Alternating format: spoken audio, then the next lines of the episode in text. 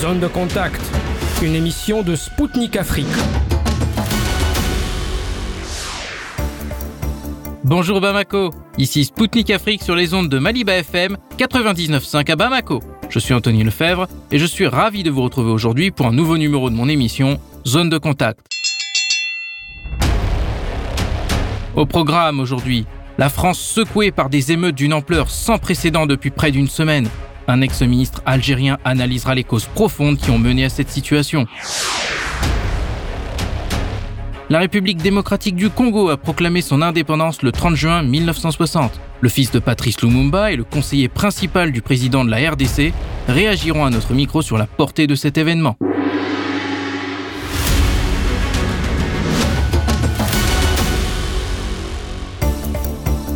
Chers auditeurs et auditrices de Maliba FM, Prenons tout de suite la direction de la France. Depuis le 27 juin dernier, l'Hexagone est secoué par une série d'émeutes d'une ampleur inédite. Un Français d'origine algérienne de 17 ans a été abattu froidement par la police à Nanterre, en région parisienne, suite à un refus d'obtempérer. La scène, filmée par un témoin, puis diffusée sur les réseaux sociaux, a suscité un émoi considérable dans le pays. Toutefois, au-delà de la colère, cet événement a entraîné une vague d'émeutes bien supérieure à celle que la France avait connue en 2005. Si à cette époque les banlieues françaises s'étaient embrasées suite au décès de deux adolescents qui fuyaient un contrôle de police, aujourd'hui cette violence est sortie des banlieues. Le ministère français de l'Intérieur a comptabilisé quelques 5000 véhicules incendiés et 1000 bâtiments brûlés ou dégradés. De nombreux commerces ont été littéralement pillés. Selon le ministère de l'économie, au moins 250 agences bancaires, 250 bureaux de tabac et 200 centres commerciaux ont été détruits. Il y a eu environ 250 attaques de commissariat ou de gendarmerie. Plus de 700 membres des forces de l'ordre ont été blessés. Des maires ont également été personnellement visés. Le maire de la commune de l'Aile et Rose en région parisienne a été attaqué à son domicile avec sa famille par les assaillants. L'autre fait inquiétant de ces violences concerne les armes.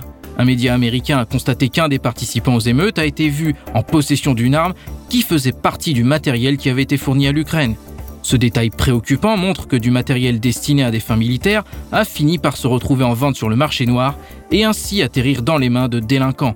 Pour analyser en profondeur les raisons qui ont entraîné cette situation inédite en France, je vous présente Ferhat Haït Ali, ex-ministre algérien de l'Industrie et des Mines. Il nous fera part de sa vision personnelle des événements en France et de la manière dont ils sont perçus en Algérie. Pouvez-vous nous dire comment cette situation en France est euh, vue en Algérie par la population locale ben là, je vais parler en tant que citoyen algérien parce que je suis euh, pratiquement en contact permanent avec la société, donc on est dans la rue. Euh, franchement, pour, les Algériens, au-delà bien sûr de, de, la tristesse pour le décès du jeune euh, du, du, jeune Naël, je, il n'y a pas franchement d'implication directe de la population algérienne dans sa majorité.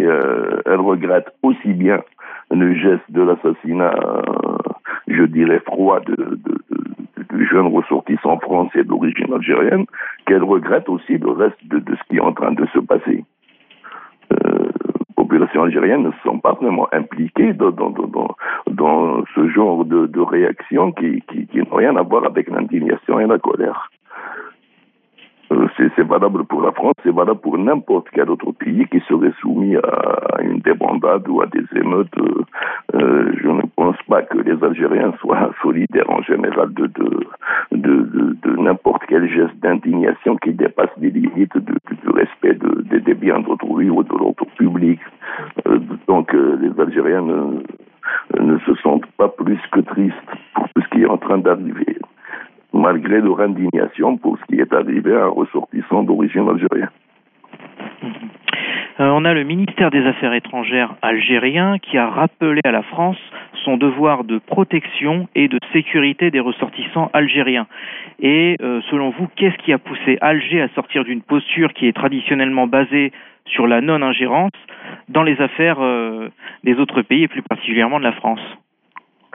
C'était pratiquement euh, une réaction qui relève des attributions euh, du ministère des Affaires étrangères parce que dans son intitulé, il y a aussi euh, de, la communauté algérienne à l'étranger. Donc le ministère est censé veiller à intervenir quand la, communauté algérienne ou d'origine algérienne ou ayant des liens directs avec l'Algérie est touché. Ça a été une réaction à chaud du premier moment, juste après l'annonce du décès du, du jeune Naël ça n'a pas été une réaction euh, relative à ce qui, s'est passé les, jours d'après.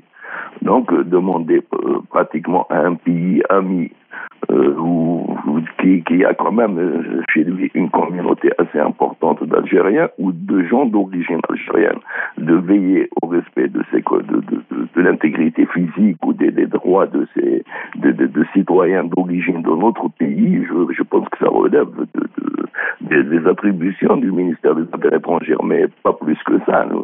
Je ne pense pas que dans l'esprit de l'intervention algérienne, il y avait ingérence euh, ou volonté d'ingérence dans la manière euh, dont la France gère l'ordre public ou ses ressortissants chez elle. Très bien. Euh, on a les médias français qui, lors des premiers jours de cette crise, ont tenté de minimiser les faits en affirmant que la situation était moins grave qu'en 2005. Pourtant, à cette époque, euh, en 2005, les commerces n'étaient pas pillés et les élus n'étaient pas pris directement pour cible. Et pourquoi, selon vous, la situation est bien plus grave qu'en 2005 euh, de toute façon, cette situation de 2023 se greffe déjà sur un, un marasme socio-économique et un autre marasme politique qui induit déjà par les suites des, conséquences de la crise du coronavirus et aussi par les conséquences de la crise euh, ukrainienne dans laquelle tout l'Occident s'est impliqué comme partie prenante quasi directe. Ça a eu des répercussions sur la population, donc euh, ça ne pouvait qu'être plus grave que 2005. La, crise de 2005 euh, n'était pas née dans un climat de morosité économique ou sociale en France ou en Occident. Dans, le monde entier, je dirais plutôt l'atmosphère était à, à, festoyer. Euh, donc c'était un, incident, une sorte d'orage dans un ciel d'été. Mais aujourd'hui, c'est pratiquement euh, une, exacerbation de la tempête. Maintenant, pour ce qui est des pillages de magasins et tous les actes de vandalisme, et je dirais pour certains actes qui relèvent du banditisme, euh, ceci n'a rien à voir ni avec l'événement, ni avec le, le, le, la tristesse pour le jeune, la jeune victime d'origine algérienne. Et ce n'est même pas le fait d'Algérien, parce que la victime étant d'origine algérienne, on a l'impression que pratiquement tout ce qui attaque un magasin, tout ce qui fait un acte de vandalisme en France est algérien. Un, vandale est un vandale si ça se trouve, tout ce que la France compte comme, euh, je dirais, mécontent, euh, pas mécontent politique, mais plutôt mécontent économique, ou comme euh, voyou, c'est impliqué dans cette histoire, toute souche, toute origine confondue, peut-être même y compris des, des, autochtones européens de souche. On ne peut pas dire que c'est parce que les événements ont démarré suite à la mort d'un gosse d'origine algérienne que tout ce qui a suivi est, pas lié à cette, euh, cette indignation. Je pense que ça n'a rien à voir. Quelqu'un qui, qui, qui, attaque des bijouteries, des magasins, ou qui attaque des, biens d'autrui, euh, ce n'est pas un mécontent, c'est tout simplement un bandit. Euh, et ça s'est greffé justement, je le dis, sur un climat social qui est des plus moroses. Euh, N'oubliez pas qu'il y a eu les gilets jaunes pendant, pendant une année il n'y a pas eu de vandalisme, de vol à part quelques petits incidents parce que le problème était, était bien géré, mais aussi parce que toutes les populations impliquées avaient des revendications précises vis-à-vis du gouvernement. Euh, donc, si le gouvernement les avait remplies, ça serait tu, mais là, non, là, ce n'est pas une revendication précise. Que revendiquent ces gens-là Ils revendiquent le, que justice soit faite, le, le coupable présumé coupable est est en, est en prison, il sera jugé. Euh, que, que, peut faire à la limite le gouvernement français à part euh, euh, traduire en justice le, le, le, le coupable de, de, de, ce meurtre? Rien de plus. Donc, au-delà du fait que il y a eu une indignation du premier jour, je pense que tout ce qui a suivi relève beaucoup plus de la jacquerie, qui a été, qui, sur laquelle s'est greffé plus que de la jacquerie, je dirais, du banditisme de rue.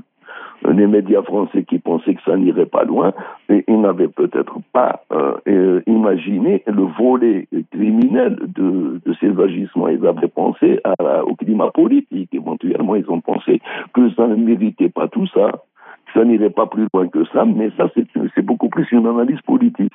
Ils n'ont pas fait une analyse sociologique en temps réel de la société française actuelle, enfin quand je dis société française, pas la globalité, enfin du moins que la société française marginale actuelle, et qui a profité justement de ce mécontentement pour semer le chaos. Justement, euh, sur le volet politique, on a Emmanuel Macron qui avait notamment accusé les réseaux sociaux et les jeux vidéo d'être la cause de cette situation. Et euh, sur les réseaux sociaux, on a remarqué que de nombreuses vidéos postées euh, montraient des références, donc les émeutiers faisaient référence à un jeu vidéo violent très connu qui s'appelle Grand Theft Auto.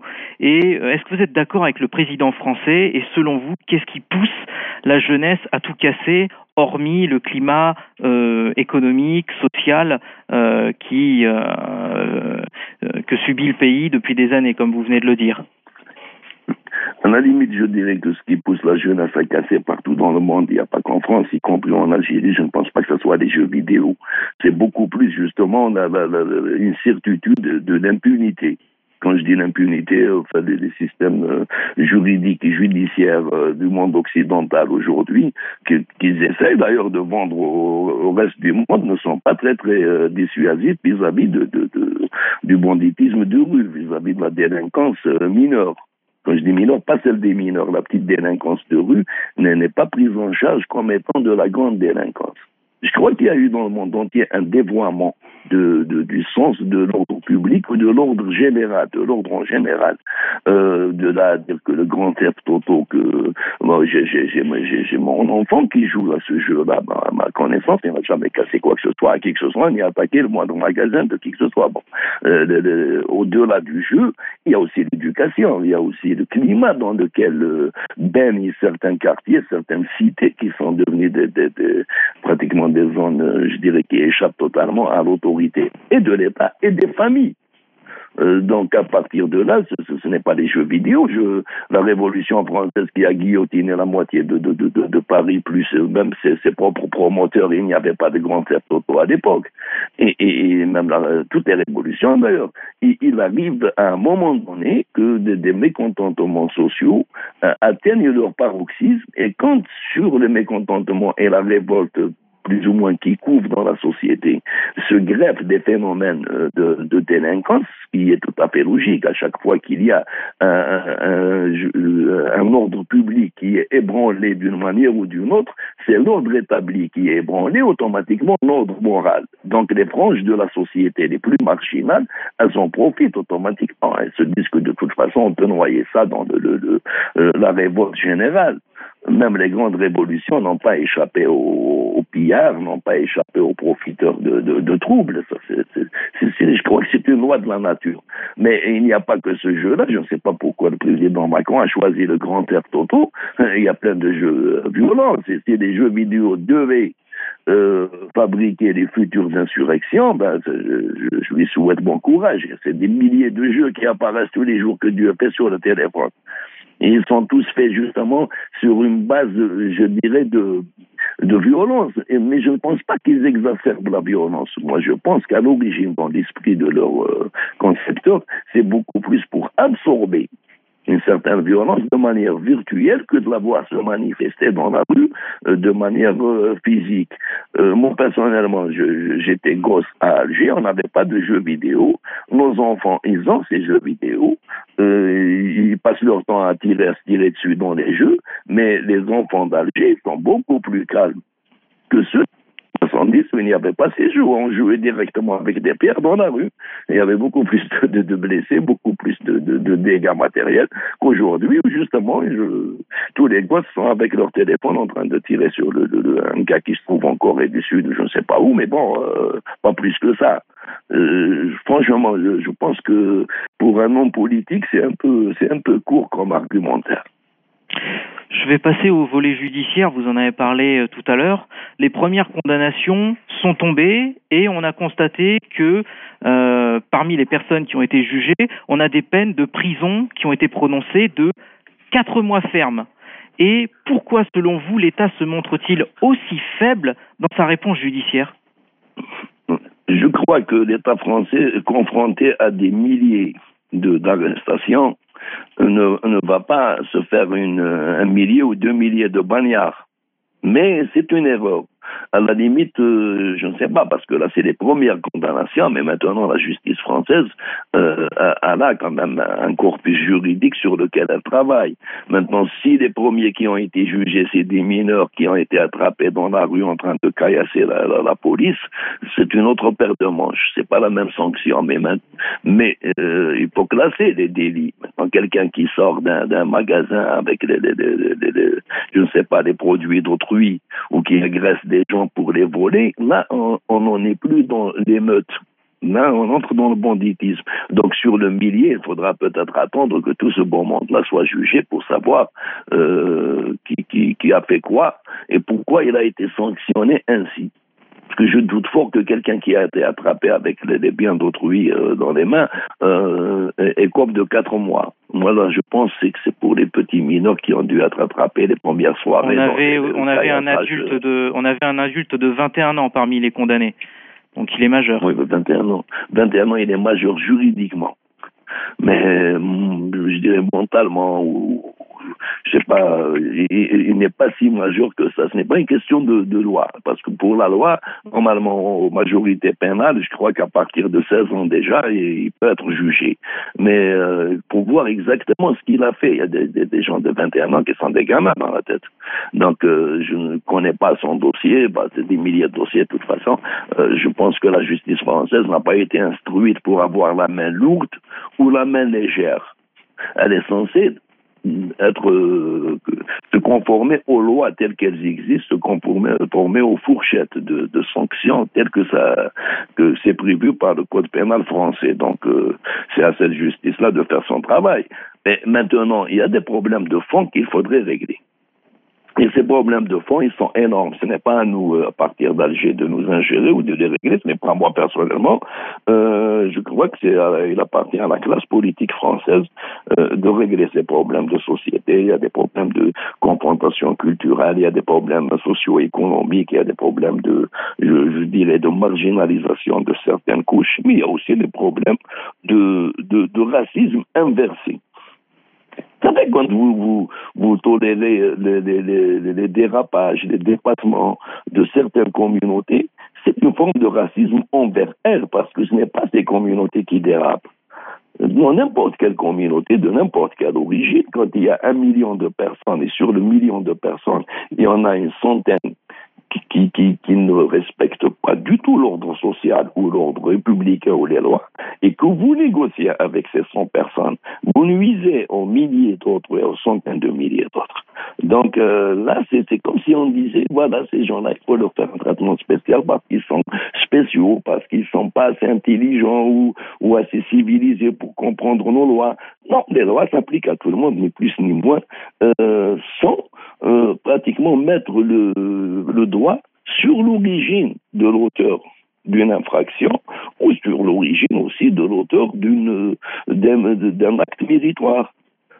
Je crois que dans un pays donné, quiconque vit là-bas, s'il se conforme à la loi et s'il fait des actes méritoires envers la communauté d'accueil ou envers son pays, parce que c'est son pays, c'est là son passeport, eh ben c'est un bon citoyen, point. Euh, il ne fait pas franchement euh, la fierté de sa communauté. Maintenant, s'il commet des actes délictuels, il ne fait pas la honte de sa communauté, c'est lui-même. Il faudrait quand même individualiser des approches. Et des bandes, c'est des bandes, qu'elles soient d'origine maghrébine ou de, Sicile ou je ne sais pas, tout c'est des bandes. Je ne comprends pas pourquoi les États actuels dans le monde entier euh, ont cette, euh, cette mauvaise euh, approche de, des populations qu'ils ont à gérer. Des approches partielles, sectaires, des approches communautaristes, communautaires. Un État, c'est une machine. C'est comme un engrenage, ça broie tout ce qui empêche l'engrenage de tourner. Euh, abstraction faite de son origine, l'abstraction faite de, de, de, de, son histoire, du passé et, du reste. Les lois s'appliquent à tout le monde et on n'en parle plus. C'est ma vision des choses, c'est valable aussi en Algérie, c'est valable en, Europe, euh, peut-être même sur Mars si on devait y aller un jour. On a constaté parallèlement que des groupes de nationalistes français ont commencé à arpenter les rues de quelques villes françaises. Vous redonnez à titre d'exemple à Angers, à Chambéry, mais aussi à Lyon euh, cette nuit. Et euh, ils, étaient à la recherche clairement des émeutiers pour en découdre euh, physiquement. Et selon vous, se dirige-t-on vers un scénario de guerre civile? Une guerre civile, c'est plus, plus gros que ça. Déjà, pour une guerre civile, encore faudrait-il que les, les, deux parties qui s'engagent dans cette guerre-là se partagent euh, plus ou moins les, les, attributs de l'État ou les moyens physiques aussi de l'État et matériels de l'État. Je ne pense pas que les pauvres euh, malheureux originaires, quand je dis pauvres malheureux, au sens euh, moyen du terme, pas au sens, au, sens attitude du terme, qui, qui, qui, qui sont d'origine étrangère en Les moyens d'engager euh, une guerre, et encore euh, contre un État qui réellement est, censé être leur État d'adoption. Euh, mais c'était à craindre quand même. C'était à craindre et ça, ça devait arriver. Il y a l'exacerbation justement de l'extrême droite par le discours des politiques, mais il y a aussi l'exacerbation de l'extrême droite par le discours de l'extrême gauche. Je l'ai dit tout à l'heure, un État, c'est un engrenage. Si on fait des cadeaux à une partie, il faut s'attendre à ce qu'une autre demande un peu plus de cadeaux en se sentant plus euh, habilité à les demander. Et ça, c'est valable dans tous les pays du monde il faut justement, c'est ça le juste milieu, c'est de traiter les citoyens d'une république en citoyens, ni plus ni moins. Et un citoyen, il est délinquant, il est délinquant, on s'empêche royalement de savoir d'où est-ce qu'il vient. Mais à partir du moment où certains veulent euh, stigmatiser l'étranger, mais en même temps d'autres veulent faire de lui le chouchou de la République pour ne pas être accusé justement de, stigmatiser l'étranger, hein, on fait de la politique. Et quand les politiciens mettent la politique politicienne au-dessus des lois d'un État, à partir de là, on peut dire que cet État n'existe plus. avec le temps, il s'érode. Et en général, quand les citoyens estiment que l'État ne les représente plus, eh ben, ils vont tous se faire représenter par leur chapelle. Et évidemment, comme il y a des, dizaines de chapelles, eh, ils vont s'agglutiner en fonction de, ce qui peut, euh, de ce qui peut bien les rapprocher. Je pense que la police française doit justement faire son travail d'aller euh, intercepter ces gens-là avant que des choses euh, autrement plus dangereuses n'arrivent mais en interceptant tous les délinquants, je dis bien tous les délinquants, qu'ils soient d'extrême droite, qu'ils soient, de, je ne sais pas, d'origine étrangère, qu'ils soient d'origine euh, autochtone, euh, un État se doit de rétablir l'ordre. Moi, je voudrais... Et après, après, avoir rétabli l'ordre aussi, d'expliciter définitivement cet ordre local, cet ordre national. Je n'ai pas de conseil à donner aux Français, ils sont chez eux.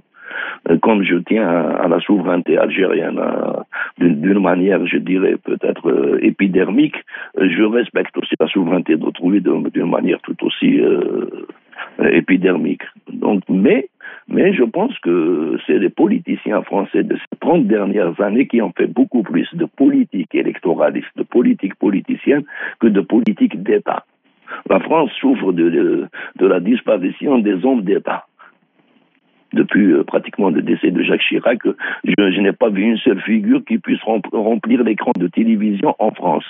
Euh, malheureusement, c'est devenu presque un phénomène mondial. Les leaders qu'on peut considérer comme des hommes, des hommes d'État sur cette planète, ils se comptent sur le bout des doigts. Actuellement, on a des politiciens, c'est pratiquement des marchands d'aspirateurs. Je vais passer à un volet un peu plus euh, international. On a un média américain qui a remarqué que des armes qui avaient été livrées à l'Ukraine se sont retrouvés dans les mains des émeutiers. Et comment cela a-t-il pu arriver ah ben là, c'est grave. De toute façon, les armes livrées à l'Ukraine, elles se sont retrouvées partout, euh, plus que sur le front, au vu des résultats. C'est pas c'est pas les armes miracles qu'on prétend, mais les premiers jours de, de, de, du conflit en Ukraine ont, ont entraîné euh, les Américains à remettre des armes assez, je dirais, semi-collectives, des armes très très meurtrières mais légères. C'était dans le cadre justement d'une sorte de, défense civile contre l'avancée des troupes russes. Donc il y avait des missiles de, de, dernière génération anti-chars, des trucs anti-aériens, toutes, sortes de, bidules qui sont légers. Euh, vous devinez quand même que dans un pays comme l'Ukraine, qui, est pratiquement depuis je dirais la dislocation de l'Union soviétique, souffre d'une corruption généralisée, je dirais euh, chronique, qui est devenu même traditionnel de la classe politique, vous devinez bien que quelques-unes de ces armes ont pris la tangente. Maintenant, elles sont retrouvées entre les mains peut-être de quelques voyous qui devaient les utiliser pour d'autres choses que cette émeute-là. Bon, c'est ça, sont retrouvées dans l'émeute, juste par simple opportunisme. Mais sinon, l'usage devait être beaucoup plus dangereux que ça et beaucoup plus structuré. Mais moi, ce qui me fait peur, c'est que ces mêmes armes se retrouvent entre les mains de groupes structurés, idéologiquement justement homogènes, et qui ont d'autres plans que d'attaquer des, des, des, fourgons de police à Paris ou des bijouteries ou quelque chose dans ce goût-là. Mais les Américains et les Occidentaux en général ont joué aux apprentis sorciers avec ce, dossier ukrainien. Ils continuent d'ailleurs à jouer aux apprentis sorciers sous prétexte que la défaite leur est interdite que la reconnaissance du fait qu'ils se sont trompés leur est interdite parce que, comme je le disais tout à l'heure, quand les politiciens jouent leur carrière sur des coups de poker eh, en attendant des résultats électoraux éventuels, évidemment, c'est ce que ça donne. Hein, quand il y avait en France le général de Gaulle, euh, c'était clair, c'était net, c'était précis pour tout le monde. Euh, il, ne s'attendait pas à être élu autrement que sur sa vision du monde. Il n'était pas prêt à, négocier cette vision du monde. Euh, ces gens-là, ces hommes d'État-là, euh, qu'on avait en Algérie, on avait Boumedien aussi, euh, les, gens, les hommes d'État de cette époque ne négociaient pas leur vision. Ils avaient leur vision. Ils voulaient que les maîtres mettent leur vision en pratique. Ça vaut ce que ça vaut, mais ils ont leur vision. Actuellement, vous avez le président chinois, vous avez le président russe, qui sont à peu près les exemples, les derniers résultats de ces gens-là, qui ont leur vision du monde. Mais beaucoup de chefs d'État à travers le monde n'ont pas leur vision du monde. Ils ont une vision qu'ils essayent de coller sur les grands courants dominants, qu'ils soient extérieurs ou intérieurs à leur propre société. Si la société dérape, au lieu de la rattraper, beaucoup de chefs d'État, qu'est-ce qu'ils font? Ils surfent sur la vague. Alors, vous avez des politiciens qui surfent sur les vagues, et quand c'est une mauvaise vague, eh bien, tout ce bon monde prend la vague et se fracasse dans la figure euh, sur une falaise. Et c'est ce qui a dû arriver avec cette histoire d'armes distribuées à tort et à travers à, un État dont personne ne contrôlait des flux ni financiers, ni, ni les intentions politiques, ni encore moins, les, je dirais, les penchants juridiques. Tout le monde savait que l'Ukraine, c'était le pays de la corruption à grande échelle. Et on leur a livré des javelines, on leur a livré des, missiles antiaériens de dernière génération. Eh bien, il faut s'attendre au pire. Depuis de Russie, on a euh, l'ancien président russe Dmitri Medvedev qui a déclaré que l'argent dépensé en vain par la France à l'Ukraine aurait pu être utile aux Français ordinaires. Et euh, selon vous, pourquoi la France euh, aime se mêler des affaires des pays étrangers, notamment africains hein, Je prends l'exemple du Mali, mais aussi du Burkina Faso euh, par rapport à leur coopération avec la Russie, au lieu de résoudre ces problèmes intérieurs? Écoutez, de toute façon, la France n'aime pas se mêler des problèmes africains. La France considère que l'Afrique est un précaré, est une arrière-cour. Euh, pour certains pays, du moins les, ex-colonies euh, francophones. Euh, c'est ce que fait l'Angleterre aussi, là, où elle peut mettre la main. Un, ancien colonisateur, par définition, il ne va jamais lâcher sa proie quand il y a moyen de s'accrocher à cette proie. Maintenant, vous allez dire que la France aurait pu dépenser ça pour sa société. je dirais que la France ne, dépense pas grand-chose en Afrique. Hein. Elle paye beaucoup plus qu'elle ne prend. si ça se trouve, cette société françaises, euh, ceux d'origine africaine incluse, euh, vivent en partie justement des, ingérences de la France euh, en Afrique. Donc, si on devait faire la balance entre ce que la, France dépense sur certains conflits un peu partout dans le monde et sur ce qu'elle récupère en dividendes, je dirais quand même c'est une affaire je ne dirais pas coûteuse, c'est une affaire juteuse pour la France. Euh, donc, euh, je ne suis pas euh, pour cette politique, mais à la limite, si j'étais français, je ne lâcherais pas une affaire juteuse. C'est logique, le monde est devenu un terrain de prédation. Mais maintenant, c'est aux Africains justement d'arrêter la prédation. ce n'est pas en moralisant euh, des, relations internationales ou en demandant aux prédateurs de devenir autre chose qu'un prédateur que cela va s'arrêter. Euh, tant que les gens peuvent trouver terrain à prédation, ils vont faire de la prédation. Particulièrement ceux qui ont construit pendant des siècles tout un, système économique qui est basé sur la prédation. Ça ne date pas d'aujourd'hui. Pourquoi diable voulez-vous que l'arrière-petit descendant d'un planteur de coton avec des esclaves devienne du jour au lendemain une sorte de gentil monsieur qui, distribue ses bienfaits sur le reste de l'humanité? Et c'est des générations qui ont été formées sur cette logique.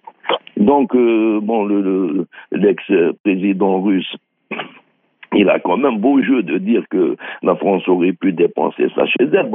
Euh, à la guerre comme à la guerre, hein, parce que la France s'est impliquée dans un conflit où je ne vois pas ce qu'elle a gagné à part l'adversité avec la Russie qui, aux yeux de, de, de, des anciens hommes politiques français, était un allié, objectif euh, civilisationnel dans les années 60-70, malgré l'Union soviétique, beaucoup de politiciens européens ne voyaient pas en la Russie un ennemi euh, de civilisationnel. Mais euh, je dirais que dans le cas africain, la France n'a pas perdu beaucoup de choses. Même en Ukraine, d'ailleurs, en Ukraine, la France a mis quelques milliards d'euros sur le tapis, mais elle attend des dividendes elle, intervient en Ukraine de la même manière qu'elle a intervenu en Afrique, mais bien sûr avec beaucoup plus de difficultés.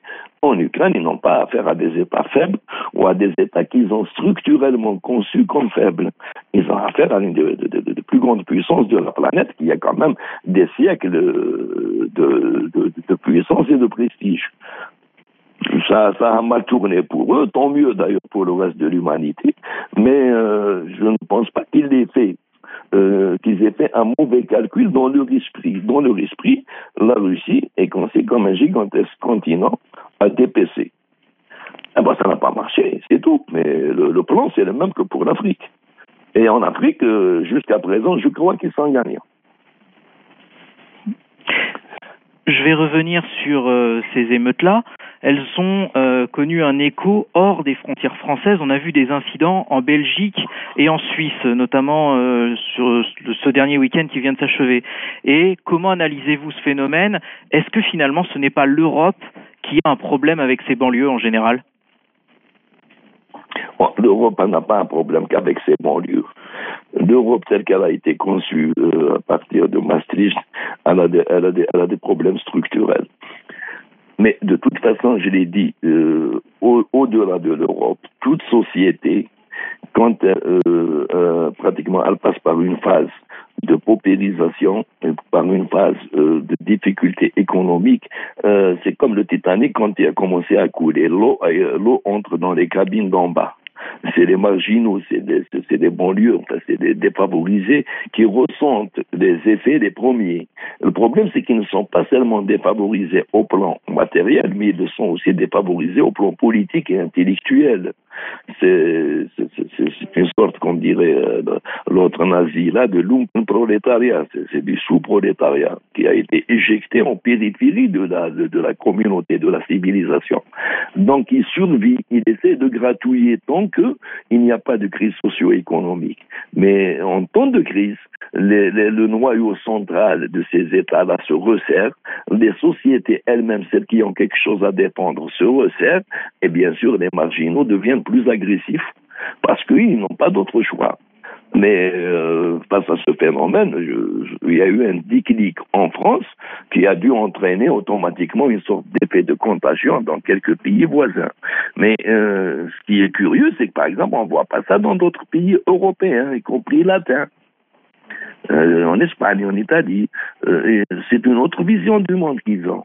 Et pourtant, l'étranger le, l'étranger n'est pas, n'est pas plus choyé chez eux qu'ailleurs. Hein et n'est pas plus aimé aussi chez eux qu'ailleurs.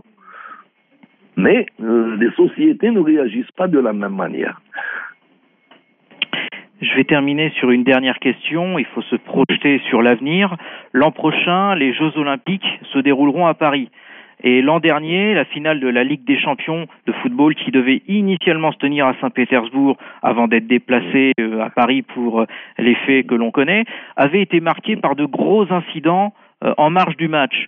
Et euh, est-ce que selon vous, la France est capable d'organiser de grands événements? Est-ce qu'il est raisonnable de maintenir l'organisation des Jeux olympiques en France? Franchement, je ne sais pas, parce que d'ici 2024, il va couler de l'eau sous les ponts. Si ça se trouve, même le, problème en Ukraine va être réglé d'une manière ou d'une autre. Enfin, je pense que d'ici là, la Russie aura trouvé le, le moyen d'imposer sa vision des choses. Et de négocier euh, quelque chose qui tienne la route. Donc euh, d'ici 2024, il s'en passera des choses. De toute façon, euh, il y a quand même une, une, variante délinquante dans la société française qui malheureusement est quelque part aussi constituée de, gens d'origine nord-africaine ou africaine, en partie, en grande partie, pour être plus, plus sincère. donc je, je dirais que même s'il n'y a pas ces émeutes-là, il n'y a jamais eu de compétition en France où il n'y a pas eu de, de, de, de, troubles. Les troubles en France, euh, il y a toujours ce genre de troubles, mais, mais c'est comme les hooligans en Angleterre. Donc, euh, je ne sais pas maintenant, euh, je ne pense pas que le comité olympique va retirer les Jeux olympiques pour une émeute, sinon il n'y aurait pas de Jeux dans le monde entier. Pratiquement c'est toute la planète qui est sujette d'une manière ou d'une autre à des émeutes sporadiques pour une raison ou pour une autre, des fois pour des raisons qui n'en sont pas du tout. Euh, donc d'ici 2024, on ne peut pas spéculer là-dessus. Franchement, c'est difficile de, faire un pronostic. C'était Ferrat Taïtali, ex-ministre algérien de l'Industrie et des Mines pour Spoutnik Afrique. À notre micro, il a analysé les raisons qui se cachent derrière les émeutes qui secouent actuellement la France.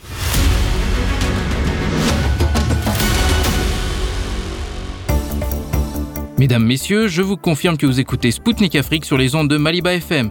Bienvenue à vous si vous venez tout juste de nous rejoindre. Le 30 juin dernier, la République démocratique du Congo a célébré le 63e anniversaire de son accession à l'indépendance. Durant cette période, une figure majeure émerge, celle de Patrice Lumumba. Il a joué un rôle éminent dans la lutte pour l'indépendance de la RDC vis-à-vis -vis de la Belgique. Monsieur Lumumba est devenu Premier ministre et s'est distingué par un discours radical contre le néocolonialisme. C'est justement pour ses prises de position que Patrice Lumumba a été assassiné en 1961. Élevé au rang de héros national en 1966, sa figure rayonne bien au-delà de l'Afrique. À Moscou, l'université russe de l'amitié des peuples, qui a vu de nombreux étudiants africains y faire leurs études, porte le nom de Patrice Lumumba.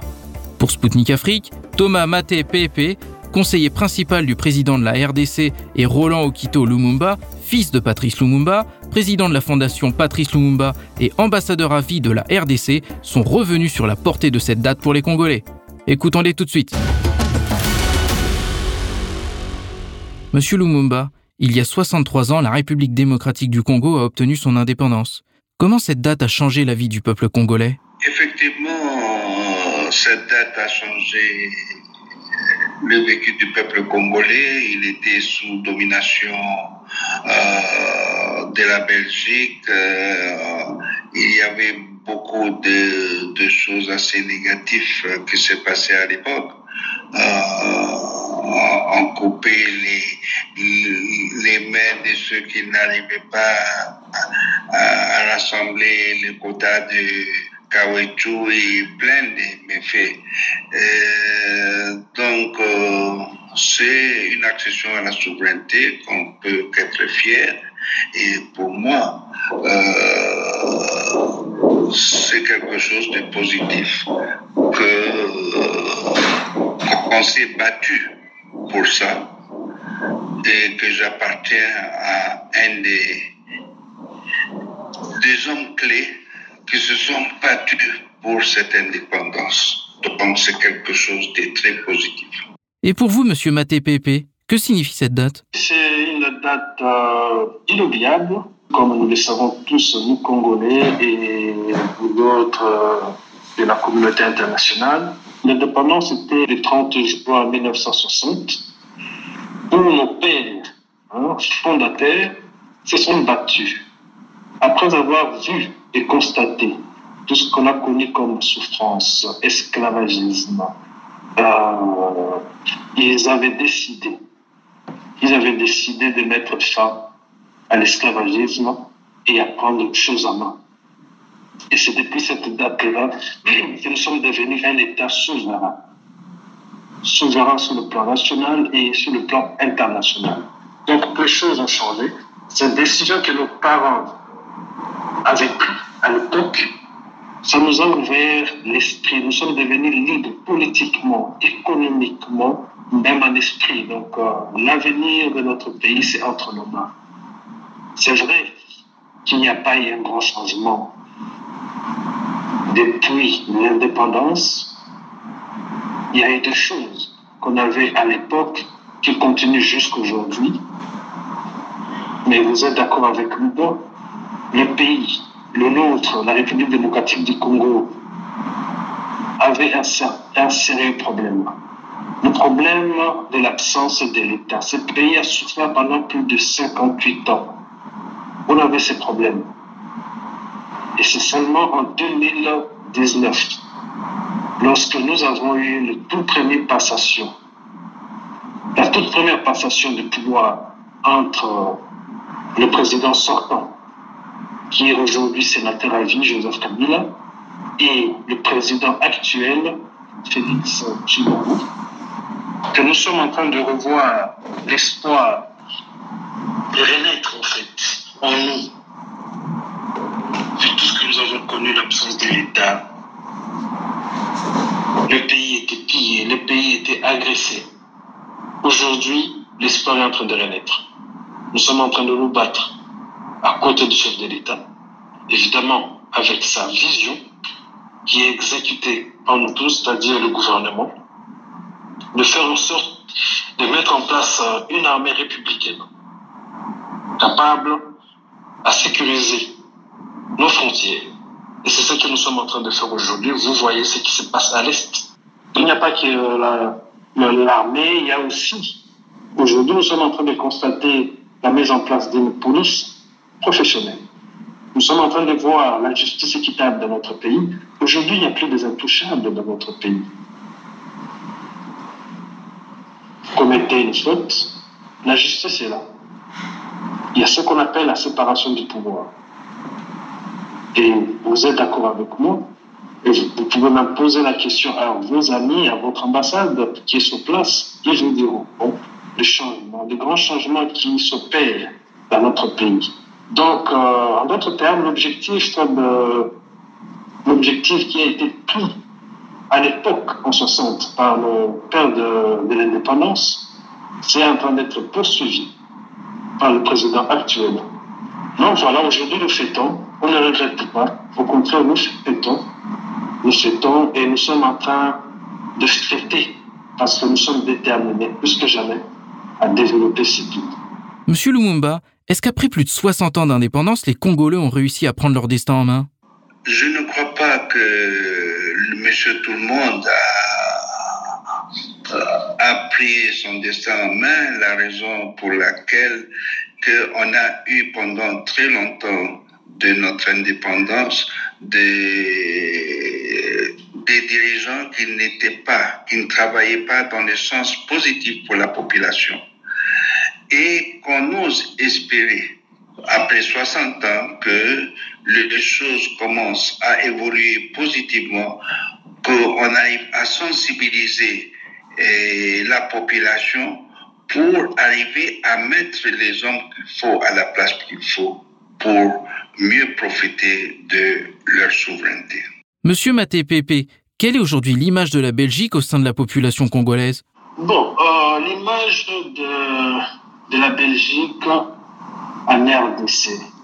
La Belgique est comme tous les autres pays, un pays ami, certes qui nous ont colonisés, qui nous ont colonisés. Le, la population congolaise, et d'ailleurs, vous le savez, le, roi belge était dernièrement chez nous. Le peuple congolais attendait le pardon. Bon, malheureusement, ce n'est pas arrivé. Il a dit ce qu'il pouvait dire.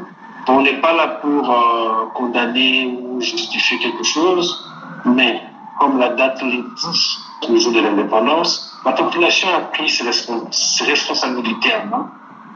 La Belgique, pour nous, il reste un pays frère, un pays ami. Ils ont une représentation diplomatique. Nous en avons aussi chez eux. Donc on doit se regarder en face, comme des frères, comme des amis. Et vous, Monsieur Lumumba, comment décririez-vous l'image de la Belgique aujourd'hui? Au sein de la population, congolaise, euh, la Belgique n'a pas une image particulière, elle a une image d'anciens colons, de ceux qui nous ont colonisés, qu'on a vécu d'une façon un peu forcée, presque un siècle ensemble. Euh, mais elle n'a pas, dans la jeunesse, elle n'a pas une image euh, très particulière. Euh, donc, mais les nouveaux dirigeants en Belgique, ils essayent de se réconcilier avec le peuple congolais. On a vu un geste que nous considérons assez positif de nous remettre la dépouille ou le reste de, de notre héros national qu'ils avaient confisqué pendant une soixantaine d'années et avec un discours positif dans le sens de réconciliation de la génération dirigeante aujourd'hui en Belgique avec le peuple congolais. Il y a un discours positif, il faut qu'on en bénéficie, qu'on en profite pour euh, essayer de, de voir comment corriger ce passé douloureux qu'on a eu à avoir ensemble à quelque chose de, de coopération ou collaboration entre nos deux pays. Monsieur Lumumba, le système colonial dans son sens classique n'existe plus, mais on parle aujourd'hui du néocolonialisme qui s'exprime fortement au niveau économique. Que faut-il faire selon vous pour mettre un terme à cette dépendance, cette fois économique, vis-à-vis de l'Occident? Il faut qu'on arrive à mettre en place à la tête de nos pays des, hommes intègres, des hommes qui pensent d'abord pays, qui pensent leur peuple, pas des hommes qui pensent intérêt individualiste. C'est ça qui a euh, reculé notre, euh, notre continent de beaucoup, mais euh, aujourd'hui que les gens deviennent de plus en plus conscients du rôle de, des dirigeants, nous espérons que euh, la population va mieux être plus difficile dans le choix des, des dirigeants pour mettre l'homme qu'il faut à la place qu'il faut pour qu'il puisse, ce peuple-là, bénéficier de sa souveraineté et ses richesses lui-même et pas euh, être dans la néocolonisation, comme vous le dites. À l'époque de l'indépendance, je crois, il y avait 60 ou 65% de la population qui avait moins de 30 ans ou 35 ans, et ce, ce pourcentage n'est toujours pas loin de ça.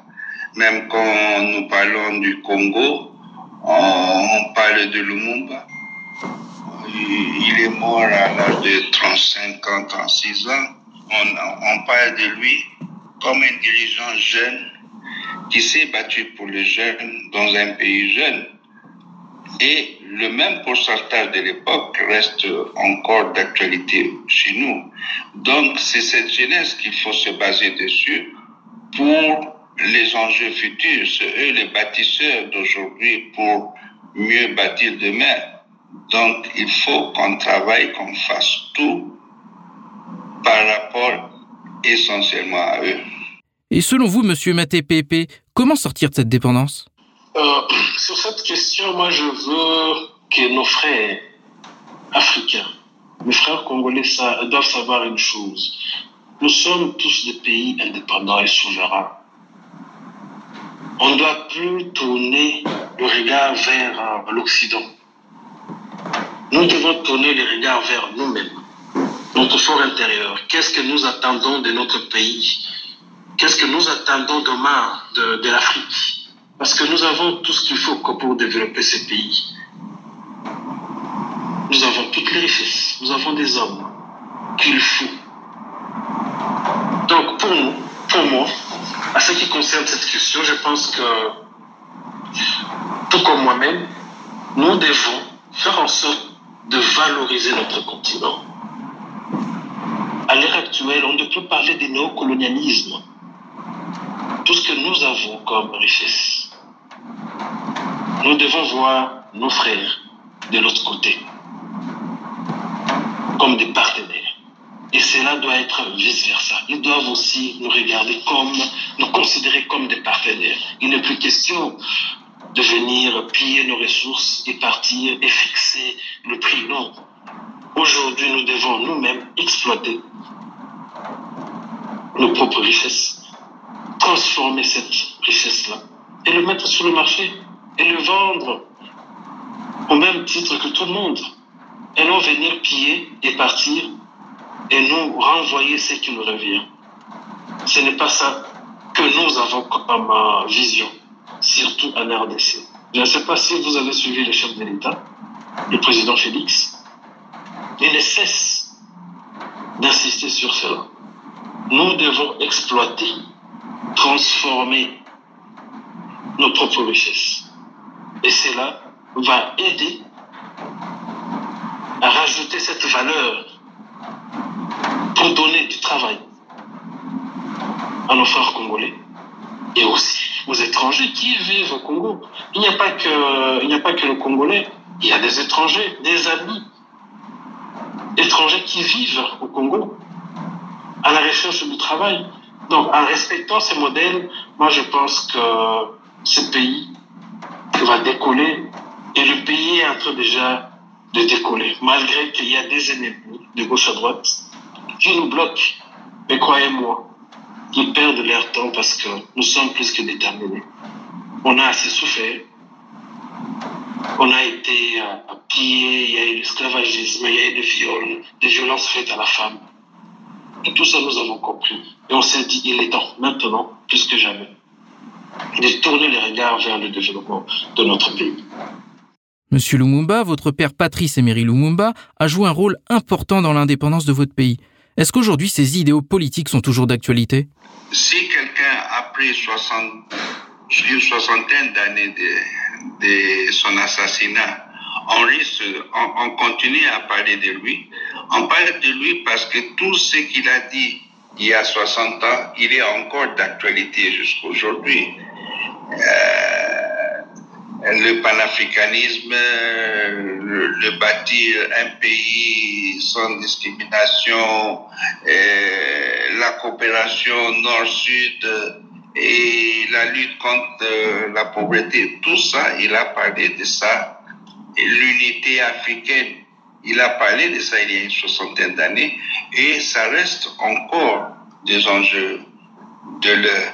Donc, nous considérons que ce que si notre pays arrive à appliquer ce qu'il avait parlé de, à l'époque, on, aura, on ira vers un développement certain. Monsieur Lumumba, il y a quelques mois, l'Université de l'amitié des peuples à Moscou a repris le nom de Patrice Lumumba. Quel sentiment avez-vous dans ce contexte? Euh, C'est un sentiment de gratitude et des autorités russes c'est aussi un sentiment de, de fierté par rapport à, à qu'ils ont reconnu. Par rapport après autant d'années cette image qu'elle est positive et leur redonner le nom d'une prestigieuse université, c'est quelque chose qui nous rend fiers, moi individuellement, fier d'appartenir biologiquement à cet homme, en tant qu'Africain, fier d'appartenir qu'une grande université en Russie qui porte le nom d'un leader africain, ça nous rend tous fiers en tant qu'Africains. Et vous, monsieur Maté Pépé, quels sont vos sentiments à ce sujet? Le sentiment de reconnaissance. Et d'ailleurs, pour votre information, je ne sais pas si vous le savez, lorsque vous avez décidé, lorsque l'État russe a décidé de rebaptiser cette université au nom de Patrice Emery Lumumba, moi j'étais à Moscou. Nous, étions invités par euh, le Parlement euh, russe. Et pendant cette période-là, la Russie avait décidé de rebaptiser cette université au nom de Patrice Emery Lumumba. Pour moi, c'est une reconnaissance à un homme qui s'est battu pour son pays la reconnaissance euh, pour un homme qui a donné l'indépendance euh, à son peuple. Et c'est signe de reconnaissance, en tout cas, moi je vous dis merci. Merci parce que aujourd'hui, pour moi, c'est une fierté. J'arrive, j'atterris à Moscou. On me parle de cette université, j'ai visité. Et pour moi, c'est une fierté. C'est une fierté de voir un Congolais tout le monde parle. Or, ce monsieur n'existe plus. Aujourd'hui, ça va faire plus de 60 ans que ce monsieur n'existe plus, mais on continue à parler de lui. Donc, c'est un peu ça. Aujourd'hui, euh, à RDC, nous sommes en train de tout faire. Tout faire pour bannir euh, ce culte de personnalité. On veut travailler pour le bonheur du peuple. Et d'ailleurs, c'est un des slogans de notre chef de l'État, de notre pays aujourd'hui, le peuple d'abord.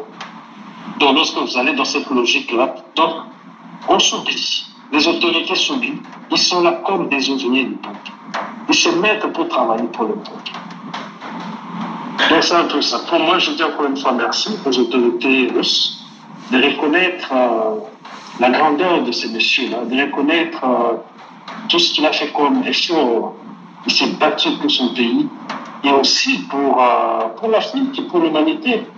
Il a fait voir que ce n'est pas comme ça qu'on doit gérer le, monde. On doit se regarder en France, on doit travailler en étroite collaboration. Ce que vous avez, merci de nous le donner sur ce que nous avons, nous partageons. C'est un peu ça. Donc, Patrice Emery Lumumba, c'est une personnalité inoubliable euh, en République démocratique du Congo, en Afrique et aussi euh, dans le monde. D'accord Chez vous, vous avez baptisé cela, vous avez baptisé ce nom dans une de vos universités.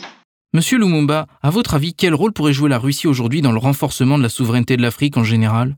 La Russie peut jouer un rôle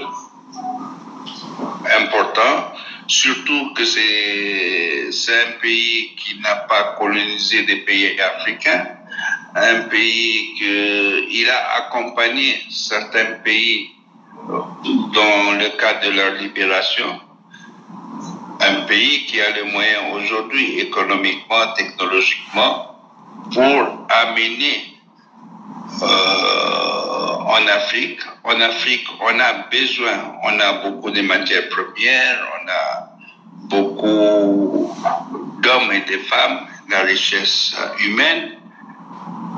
Et on a besoin aussi de capitaux, on a besoin de technologies. On peut être avec la Russie dans les rendez-vous de donner et de recevoir, ce qui peut être quelque chose de très utile pour nous deux.